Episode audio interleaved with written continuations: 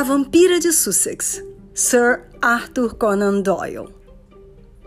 Holmes lera cuidadosamente uma carta que o correio lhe trouxera. Então, com um soluço seco, que era o mais próximo que chegava de uma risada, ele jogou o papel em mim.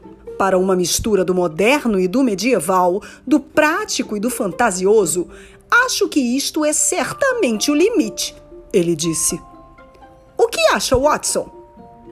A carta que li era assim: Old Jerry, 46, 19 de novembro. Assunto: vampiros. Senhor, nosso cliente, o senhor Robert Ferguson, da Ferguson Moorhead, comerciantes de chá da Travessa Mincing, consultou-nos a respeito de vampiros.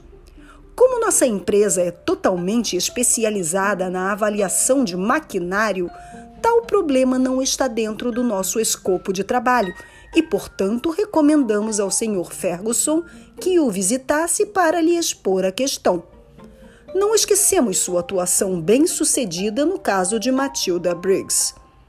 Respeitosamente, Morrison, Morrison e Dodd. Por EJC. Matilda Briggs não era o nome de uma mulher, Watson, explicou Holmes. Era um navio relacionado ao rato gigante de Sumatra, uma história para a qual o mundo ainda não está preparado. Mas o que você sabe de vampiros? Está dentro do nosso escopo de trabalho? Qualquer coisa é melhor do que ficar parado, mas parece que estamos entrando num conto de fadas dos irmãos Grimm. Estique seu braço, Watson, e veja o que vê tem a dizer. Estiquei-me e peguei o grande volume de referência a que ele se referia. Holmes o deitou sobre os joelhos e percorreu com os olhos, vagarosa e carinhosamente, o registro de velhos casos, em meio a informações acumuladas ao longo de uma vida de trabalho. Viagem do Gloria Scott, ele leu. Esse não foi um bom trabalho. Lembro-me de que você escreveu sobre este caso, Watson, e não o congratulei pelo resultado. Victor Lynch, o falsificador. Veneno de Gila, aquele lagarto. Caso notável esse. Vitória, a bela do circo. Vanderbilt, o arrombador. Víboras. Vigor, a maravilha de Hammersmith. Ora, ora, meu bom e velho índice, insuperável. Ouça isso, Watson. Vampirismo na Hungria e depois vampiros na Transilvânia. Ele continuou virando as páginas, mas após breve busca pôs desapontado o grande livro de lado. Bobagens, Watson, bobagens! O que temos a ver com cadáveres ambulantes que só podem ser mantidos em seus túmulos com estacas atravessadas nos corações? É pura maluquice. Mas certamente, eu disse, o vampiro não é necessariamente um morto. Uma pessoa pode ter esse hábito. Li, por exemplo, de velhas bebendo sangue de jovens para obter sua juventude. Tem razão, Watson. Isso é mencionado no índice. Mas será que devemos encarar com seriedade essas coisas? Essa agência tem os pés firmes no chão e deve continuar assim. O mundo já é grande o bastante para nós. Fantasmas não são necessários. Temo que não possamos levar o Sr. Robert Ferguson muito a sério. Acho que esta carta é dele e talvez possa esclarecer o que está lhe preocupando. Holmes pegou um segundo papel que permanecera sobre a mesa enquanto ele se ocupava do primeiro. Ele começou a ler com um sorriso irônico, que aos poucos se foi transformando numa expressão de intenso interesse e concentração. Ao terminar, ele permaneceu algum tempo pensando, com a carta pendendo de seus dedos. Afinal, estremecendo, ele acordou de seus devaneios. Chisman Lamberley. Onde fica Lamberley, Watson? Em Sussex, ao sul de Horsham. Não é longe, hein? E Chismans? Conheço a região, Holmes. É cheia de casas velhas que receberam seus nomes de acordo com as pessoas que as construíram séculos atrás. Tem Oldleys, Heavis, Carringtons. As pessoas sumiram, mas seus nomes permanecem nas casas. Muito bem, ele disse com frieza. Essa era uma das características de sua personalidade. Embora registrasse qualquer informação nova, rápida e precisamente em seu cérebro, raramente agradecia ao informante. Acredito que, antes de terminarmos, vamos estar especialistas em Tismans Lamberley. A carta, como eu imaginava, é de Robert Ferguson. A propósito, ele diz que conhece você. Eu? É melhor que leia. Ele me entregou a carta, cujo cabeçalho trazia o endereço citado, e prosseguia. Prezado Senhor Holmes, o senhor foi-me recomendado por meus advogados, mas o assunto é tão extraordinariamente delicado que é até difícil de discutir. Diz respeito a um amigo a quem ajudo. Esse cavalheiro casou-se há cinco anos com uma moça peruana, filha de um comerciante peruano que ele conheceu no processo de importação de fertilizantes. A moça era muito bonita, mas sua origem estrangeira e religião exótica causaram uma diferença de interesses e sentimentos entre marido e mulher que, após um certo tempo, o amor dele por ela esfriou e ela começou a encarar a união como um erro. Ele sentia que havia características na personalidade da esposa que nunca poderia compreender. Isso era muito triste, pois tratava-se da mulher mais carinhosa que um homem poderia ter, aparentando ser absolutamente delicada. Agora, a questão que esclarecerei melhor quando nos encontrarmos. Na verdade, esta carta é apenas para lhe dar uma ideia geral da situação e para verificar se o senhor se interessa pela questão. A mulher começou a tomar atitudes muito estranhas à sua personalidade, normalmente afável e gentil. Trata-se do segundo casamento de meu amigo, sendo que ele tem um filho da primeira mulher. O garoto está com 15 anos. É afetuoso e encantador, mas sofreu um acidente na infância que o prejudica até hoje. Por duas vezes, a esposa atual foi pega batendo no pobre rapaz sem qualquer motivo. Uma vez bateu-lhe com uma vara, deixando-lhe grande cicatriz no braço. Isso é pouco, contudo, comparado à sua conduta com seu próprio filho, um garotinho de menos de um ano. Certa vez, há cerca de um mês, a criança foi deixada só por alguns minutos pela babá. O nenê soltou um grito de dor, o que trouxe a babá de volta. Ao entrar no quarto, viu a patroa debruçada sobre o nenê, aparentemente mordendo seu pescoço, que, conforme verificou depois, apresentava um machucado onde escorria sangue.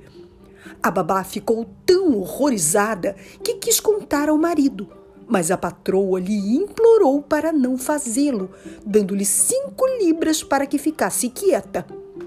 Nenhuma explicação foi dada, mas o assunto foi superado. Contudo, ele deixou uma terrível impressão na babá, e daí em diante ela passou a observar de perto a patroa e a guardar com mais cuidado a criança, de quem gostava sinceramente. Parecia-lhe que, ao mesmo tempo em que observava a mãe, esta também a observava. Parecia que sempre que era obrigada a deixar a criança sozinha, a mãe estava à espera para pegá-la. Dia e noite a babá velava pela criança, e dia e noite a mãe silenciosa parecia estar à espera como um lobo espera pelo cordeiro.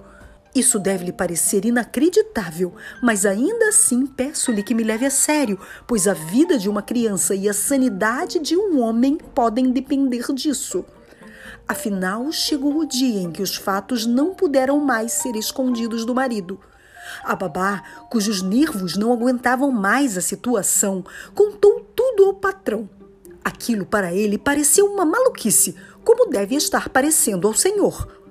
Ele sabia que a esposa era uma mulher afetuosa e, salvo pelas agressões ao enteado, era também afetuosa como mãe. Por que então ela machucaria seu próprio nenê? Ele disse à babá que esta sonhava e que suas suspeitas eram maluquice, que tais fofocas não seriam toleradas.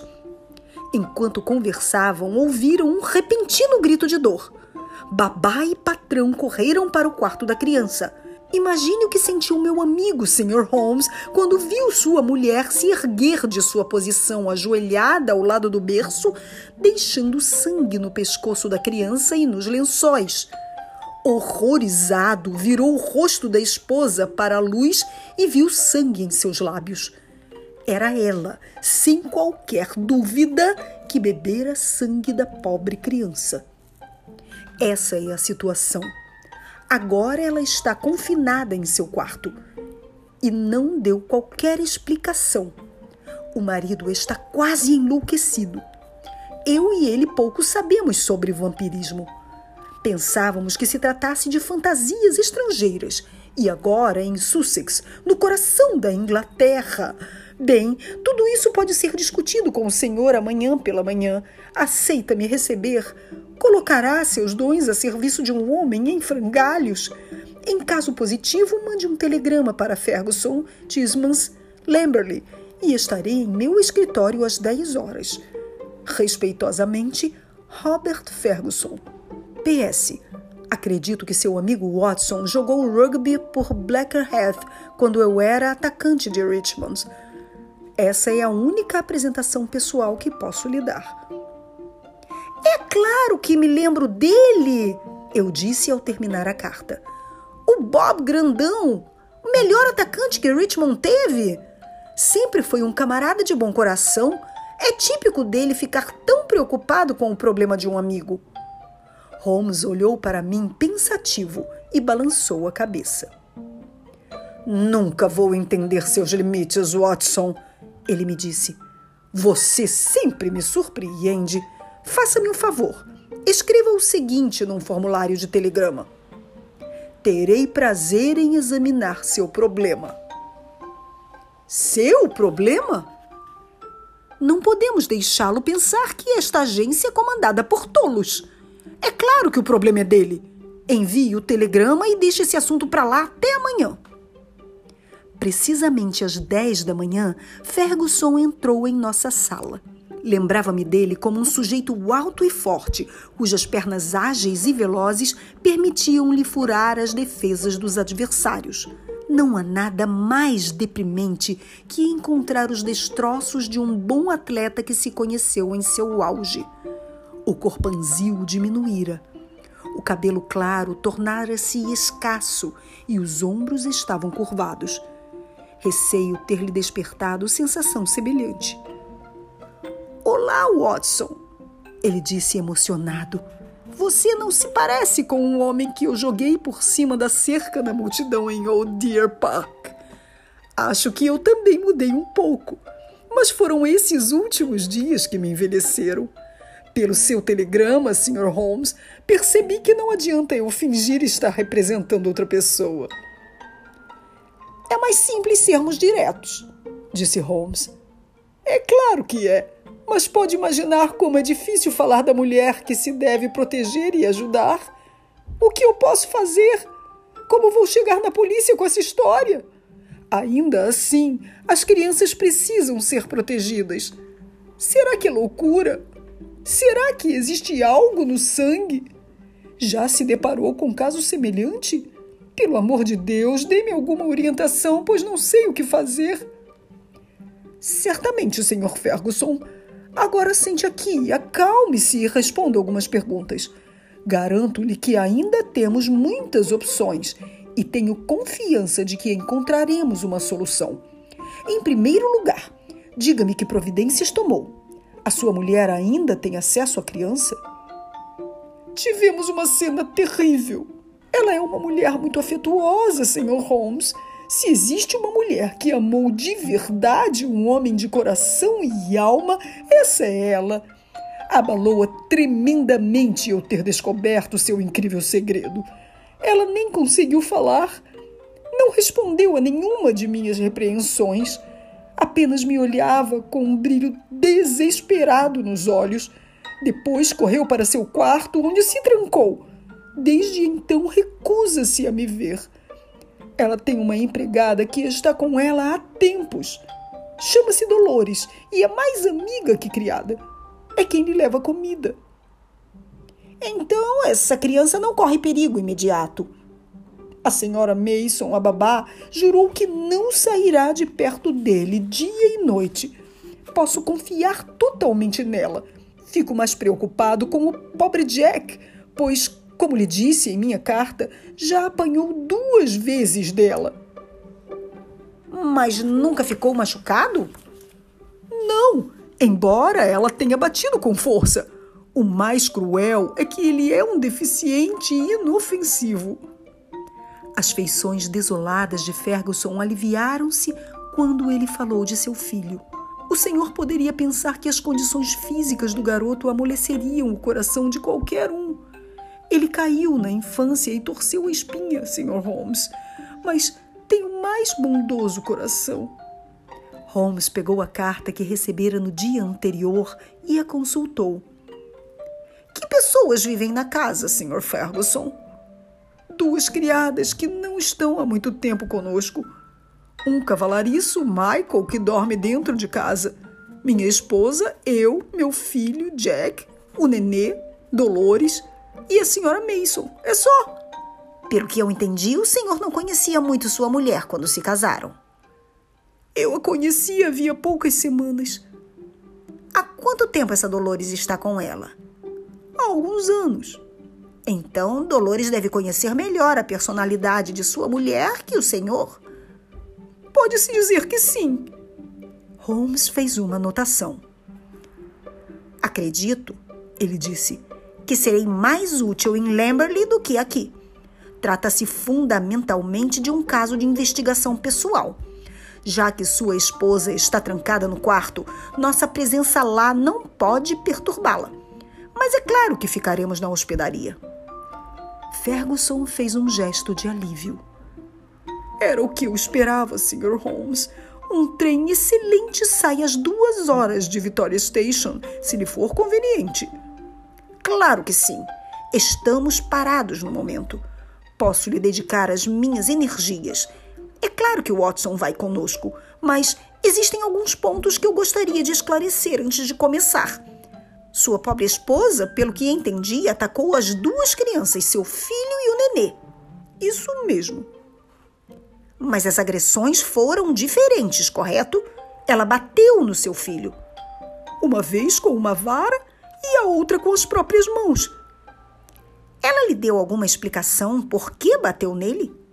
Não, salvo que o odeia. Repetiu isso várias vezes. Bem, isso não é raro com madrastas. Ciúmes póstumos, digamos. Ela é ciumenta? Sim, muito ciumenta ciumenta com todas as forças de seu incandescente amor tropical.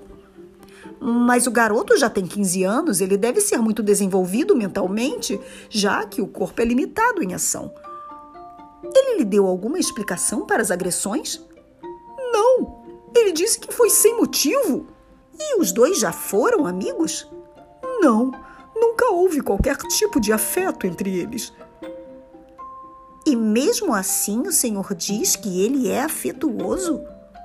Não existe no mundo filho mais dedicado. Minha vida é a vida dele. O que eu digo é lei para ele. Mais uma vez, Holmes fez anotações. Depois permaneceu algum tempo perdido em reflexões. Sem dúvida, o senhor e o garoto eram grandes camaradas antes do segundo casamento. Vocês deviam ser muito próximos, não? muito próximos. E o garoto, tendo uma personalidade tão afetuosa, amava sem dúvida a memória da mãe. Muito! Deve ser um rapaz muito interessante. Tenho outra pergunta sobre essas agressões. O ataque estranho ao nenê e as agressões ao seu filho foram no mesmo dia? No primeiro caso, sim. Ela parece ter tido alguma espécie de ataque e descarregou a raiva nos dois. No segundo caso, apenas Jack sofreu. A senhora Mason não tem nenhuma reclamação quanto ao nenê. Isso complica o problema. Não estou lhe entendendo, Sr. Holmes. Provavelmente não. Formo teorias temporárias e espero que o tempo ou mais conhecimento as expandam. Hábito, Sr. Ferguson, mas a natureza humana é fraca. Receio que nosso velho amigo aqui tenha exagerado meus métodos científicos. Contudo, apenas posso dizer no momento que o seu problema não me parece insolúvel e que pode nos esperar amanhã às duas horas em Victoria Station. Era o entardecer de um dia nublado de novembro, quando, tendo deixado nossa bagagem na hospedaria Tickers em Lamberley, nos enfiamos em uma estrada longa e lamacenta, onde ventava muito, até chegarmos à antiga e isolada casa de fazenda em que Ferguson residia. Era um edifício grande e espelhado, muito antigo no centro e muito novo nas alas, com chaminés Tudor e um teto de madeira Horsham alto, manchado de líquen. Os degraus da entrada estavam gastos, formando curvas, e os ladrilhos da varanda estampavam as figuras de um queijo e um homem, de acordo com o nome do construtor original. Cheeseman. Cheeseman. Dentro, o teto era suportado por grossas vigas de carvalho e o chão imperfeito afundava em depressões acentuadas. Um odor senil e decadente impregnava todo o decrépito edifício. Havia uma grande sala central a qual Ferguson nos conduziu. Lá, uma lareira enorme onde uma grande folha de ferro tinha a inscrição 1670 ardia um fogo esplêndido. O aposento, olhei em redor, era uma mistura única de épocas e lugares. As paredes semi-revestidas bem poderiam ter sido decoradas pelo agricultor original do século XVII. Sua parte inferior, contudo, era decorada com cores modernas, enquanto em cima, onde o reboco amarelo tomava o lugar do carvalho, estava pendurada uma coleção de armas e utensílios sul-americanos que haviam sido trazidos sem dúvida pela senhora peruana. Holmes se levantou com aquela curiosidade ágil que emanava de sua mente impetuosa, examinou aqueles objetos com atenção e voltou com olhos pensativos. Ora, ora! exclamou. Um cachorro que estivera deitado numa cesta no canto levantou-se e foi lentamente até seu dono andando com dificuldade. Suas patas traseiras moviam-se com irregularidade e a cauda arrastava-se no chão. Ele lambeu as mãos do Sr. Ferguson. O que foi, Sr. Holmes? O cão. Qual o problema com ele? Isso é o que intriga o veterinário. Um tipo de paralisia. Ele pensou em meningite, mas está passando. Logo ele estará bem. Não é, Carlo? Um tremor de concordância agitou-lhe a cauda. Os olhos tristonhos do cão passaram por todos nós.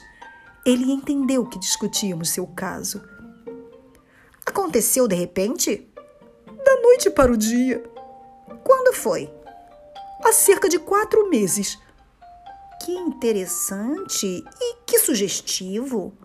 O que lhe sugere, Sr. Holmes? Uma confirmação daquilo que eu estava pensando. Pelo amor de Deus, em que está pensando, Sr. Holmes? Pode ser um mero exercício intelectual para o senhor, mas é questão de vida ou morte para mim. Minha mulher é uma assassina em potencial e meu filho está em perigo constante. Não brinca comigo, Sr. Holmes. O caso é terrivelmente sério. O grande jogador de rugby tremia inteiro. Holmes pôs uma mão tranquilizadora em seu braço. Receio que sofrerá, Sr. Ferguson, qualquer que seja a solução, Holmes disse. Vou tentar poupá-lo o máximo que puder. No entanto, não posso dizer mais nada, mas espero que antes de deixar esta casa eu tenha algo definitivo. Queira Deus que sim. Se me derem licenças, senhores, vou subir até o quarto de minha mulher para ver se algo mudou. Ele esteve no andar superior por alguns minutos, durante os quais Holmes tornou a examinar as curiosidades na parede. Quando nosso anfitrião voltou, ficou claro por sua expressão de desânimo que não houvera qualquer progresso. Com ele veio uma moça alta, magra e de pele morena. O chá está pronto, Dolores, disse Ferguson. Providencie que sua patroa tenha tudo o que quiser. Ela está muito doente, exclamou a moça com forte sotaque espanhol. Ela não pede comida. Ela fitava o patrão com certa indignação. Ela está muito doente, precisa de médico. Eu medo ficar sozinha sem médico. Ferguson olhou para mim com uma interrogação no olhar. Ficarei feliz em ajudar, eu disse. Sua patroa receberá o Dr. Watson? Ferguson perguntou a Dolores. Vou levar ele. Não pergunto. Ela precisa médico. Vamos logo, eu disse.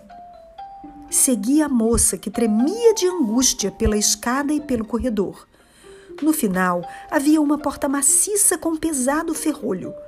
Ocorreu-me que se Ferguson tentasse ver sua esposa à força, ele teria sérias dificuldades. A moça pegou a chave do bolso e os grandes painéis de carvalho rangeram em suas dobradiças. Entrei, seguido por Dolores, que logo trancou a porta atrás de nós. Na cama jazia uma mulher que claramente apresentava febre alta. Ela estava semiconsciente, mas quando entrei, ela ergueu os olhos assustados, porém lindos, e me fitou com apreensão. Ao ver que eu era um estranho, pareceu aliviada e relaxou a cabeça no travesseiro com um suspiro. Aproximei-me tentando tranquilizá-la e consegui que me deixasse tirar-lhe a temperatura e o pulso. Ambos estavam altos e ainda assim tive a impressão de que aquilo se devia mais a uma agitação nervosa do que a uma doença real. Ela assim um dia, dois dias, eu medo que ela morre, disse a criada. A mulher virou seu rosto corado e atraente para mim. Onde está meu marido? Lá embaixo. E gostaria de vê-la. Não vou recebê-lo. Então pareceu se perder em delírio. O demônio! O demônio! Oh, o que, que eu faço com esse diabo? Posso lhe ajudar de alguma forma? Não! Ninguém pode me ajudar! Está tudo acabado, tudo destruído. Faça o que quiser, está tudo perdido. A mulher devia estar muito confusa. Eu não conseguia ver um demônio no bom e velho Bob Ferguson. Madame, eu disse, seu marido a ama profundamente. Ele está muito preocupado com o que está acontecendo. Novamente ela me fitou com aqueles olhos maravilhosos. Ele me ama, eu sei, mas por acaso eu não o amo? Não o amo a ponto de me sacrificar para não o magoar? Assim é que o amo. E ele foi capaz de pensar que eu. Como pôde falar daquela forma? Ele está magoado, mas não consegue compreender o que se passa. Não, ele não pode entender, mas deveria confiar. A senhora não poderia recebê-lo? Sugeri. Não, não, não, não consigo esquecer aquelas palavras terríveis, nem olhar em seu rosto. Não o receberei. Agora vá. O senhor nada pode fazer por mim. Diga-lhe apenas uma coisa: quero meu filho. Tenho direito de ficar com meu filho. Essa é a única mensagem que posso lhe mandar. Ela virou o rosto para a parede e silenciou. Voltei para a sala no térreo, onde Ferguson e Holmes continuavam sentados junto à lareira. Ferguson ouviu meu relato com tristeza. Como posso lhe entregar a criança? perguntou. Como posso saber que impulso estranho ela terá? Como hei de esquecer a forma como ela se ergueu do berço com sangue nos lábios? Ele estremeceu com a lembrança. A criança está a salvo com a senhora Mason e é assim que deve continuar. Uma empregada bem vestida, a única coisa moderna que víramos naquela casa, trouxe-nos o chá. Enquanto ela servia, a porta se abriu e um jovem entrou. Era um garoto de ótima aparência, rosto pálido e cabelos claros, com os olhos azuis que se acenderam de alegria quando encontraram o pai, para quem ele correu abraçando-lhe o pescoço com ternura. Ah, papai! ele exclamou. Eu não sabia que você ia voltar tão rápido. Eu tinha que estar aqui para recebê-lo. Estou tão feliz que tenha chegado. Suavemente, Ferguson se desvencilhou do abraço, mostrando certo embaraço. Meu camarada, disse, passando carinhosamente a mão na cabeça do menino. Voltei mais cedo porque consegui persuadir meus amigos, o Sr. Holmes e o Dr. Watson, a virem passar a noite conosco. Sr. Holmes, o detetive? Isso mesmo. O jovem nos fitou com os olhos penetrantes e, pareceu-me, nada amistosos. E quanto ao seu outro filho, Sr. Ferguson? Holmes perguntou. Posso conhecer o nenê? Peça à senhora Mason que traga o nenê, disse Ferguson para o garoto, que saiu arrastando os pés de forma curiosa, o que revelou a meus olhos médicos que ele sofria da coluna. Logo ele retornou, seguido por uma mulher alta e magra, que trazia nos braços uma criança linda, de olhos escuros e cabelo dourado. Uma mistura maravilhosa de saxão e latino.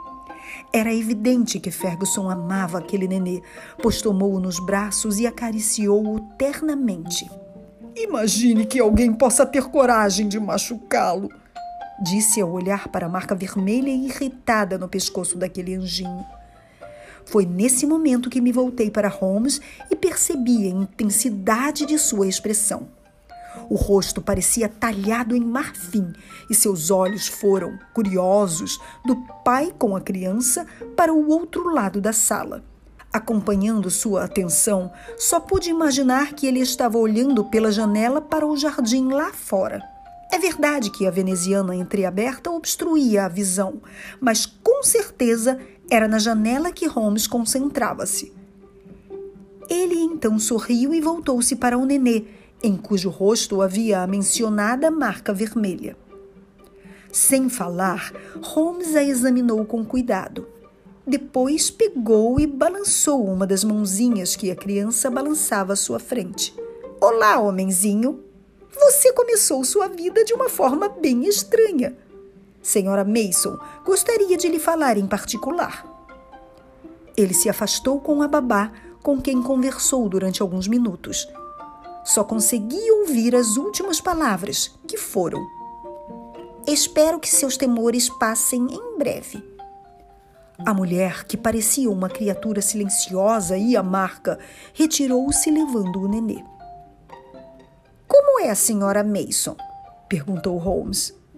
Por fora não impressiona muito bem, como pôde ver, mas tem um coração de ouro e adora a criança.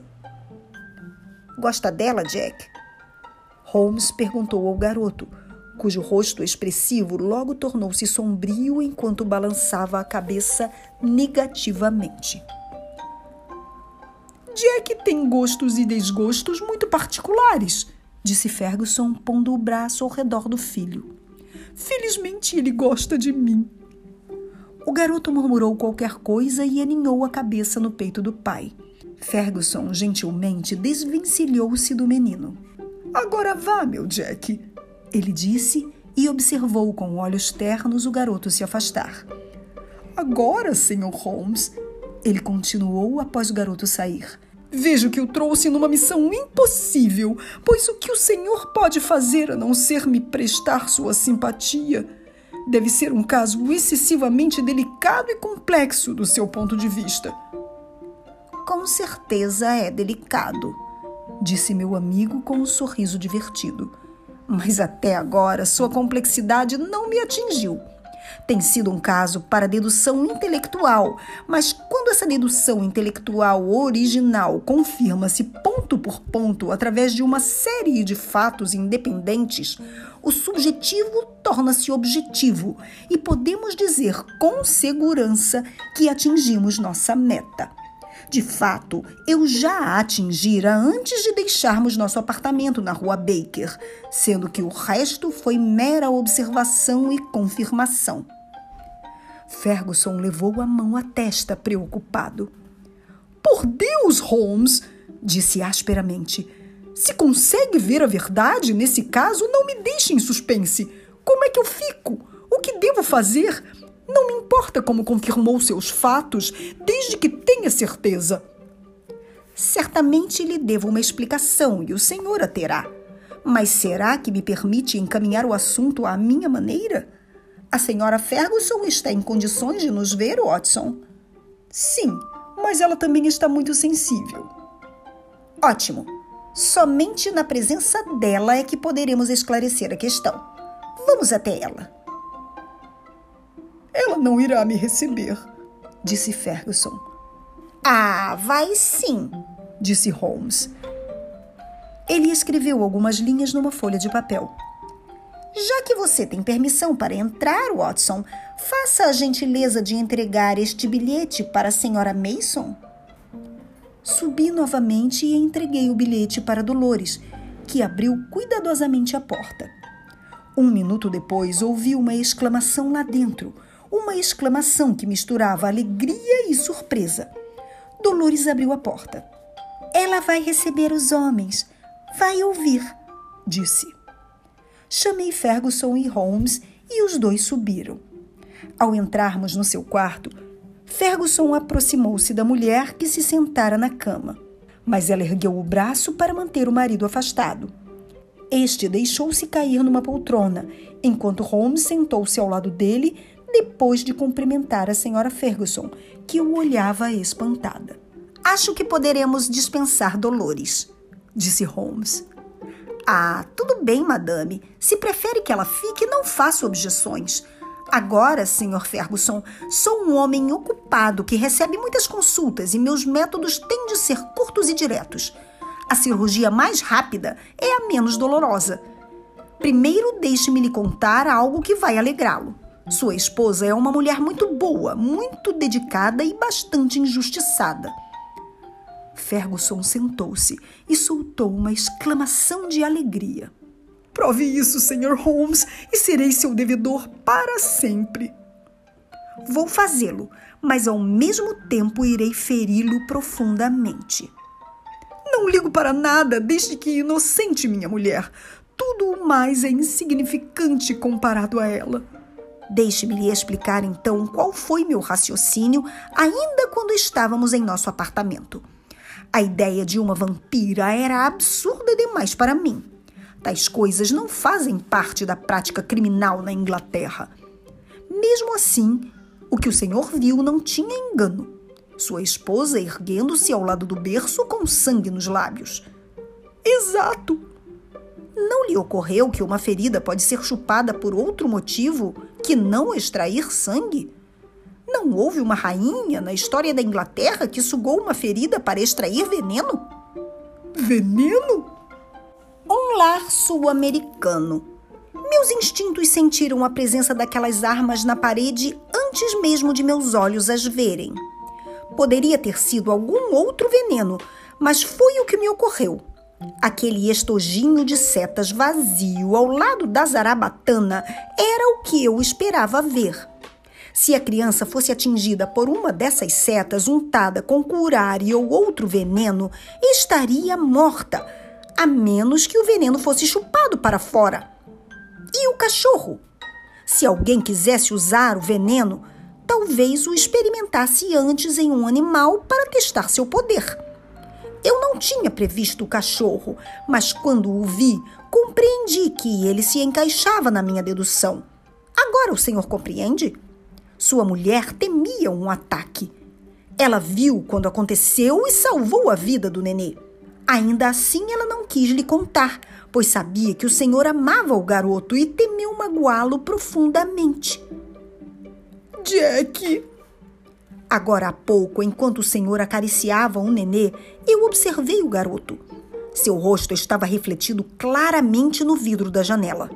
Eu percebia inveja, um ódio cruel como raras vezes vi num rosto humano. Meu Jack! precisa encarar os fatos, Sr. Ferguson. É ainda mais doloroso porque se trata de um amor distorcido, um amor exagerado pelo Senhor e possivelmente pela mãe falecida que ocasionou essa ação. A alma do menino está consumida de ódio por seu belo nenê, cuja saúde e beleza contrastam com a fraqueza de Jack. Bom Deus, será possível? Falei a verdade, madame? Holmes perguntou à senhora Ferguson. A mulher soluçava com o rosto enterrado nas mãos. Então ela se voltou para o marido. Como eu poderia lhe contar, Bob? Eu sabia que golpe isso seria em você. Era melhor que eu esperasse até que a verdade viesse de outros lábios que não os meus. Quando este cavalheiro, que parece ter o poder de um mágico, me escreveu dizendo que sabia de tudo, eu fiquei aliviada. Minha recomendação para Jack seria um ano no mar. Minha recomendação para Jack seria um ano no mar, disse Holmes, erguendo-se de sua cadeira. Apenas um ponto, madame. Compreendemos a natureza de suas agressões ao garoto Jack.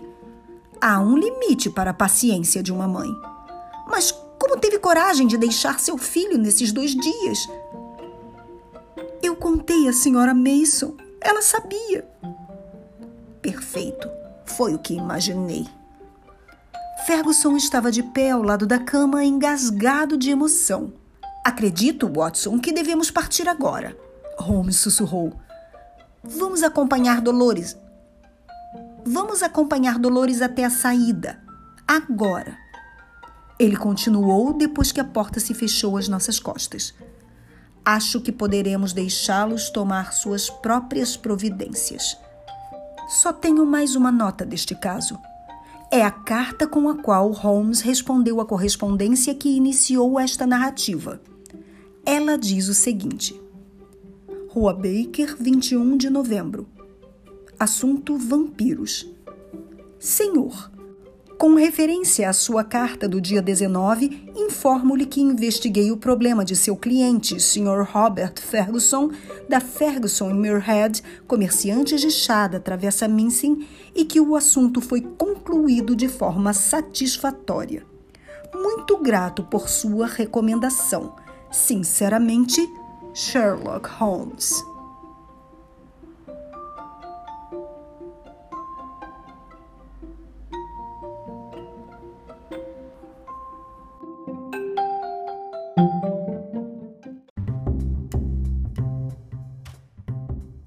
Eu sou Andréa Lobão e você ouviu A Vampira de Sussex. Obrigada pela sua audiência. Volte sempre. Até mais.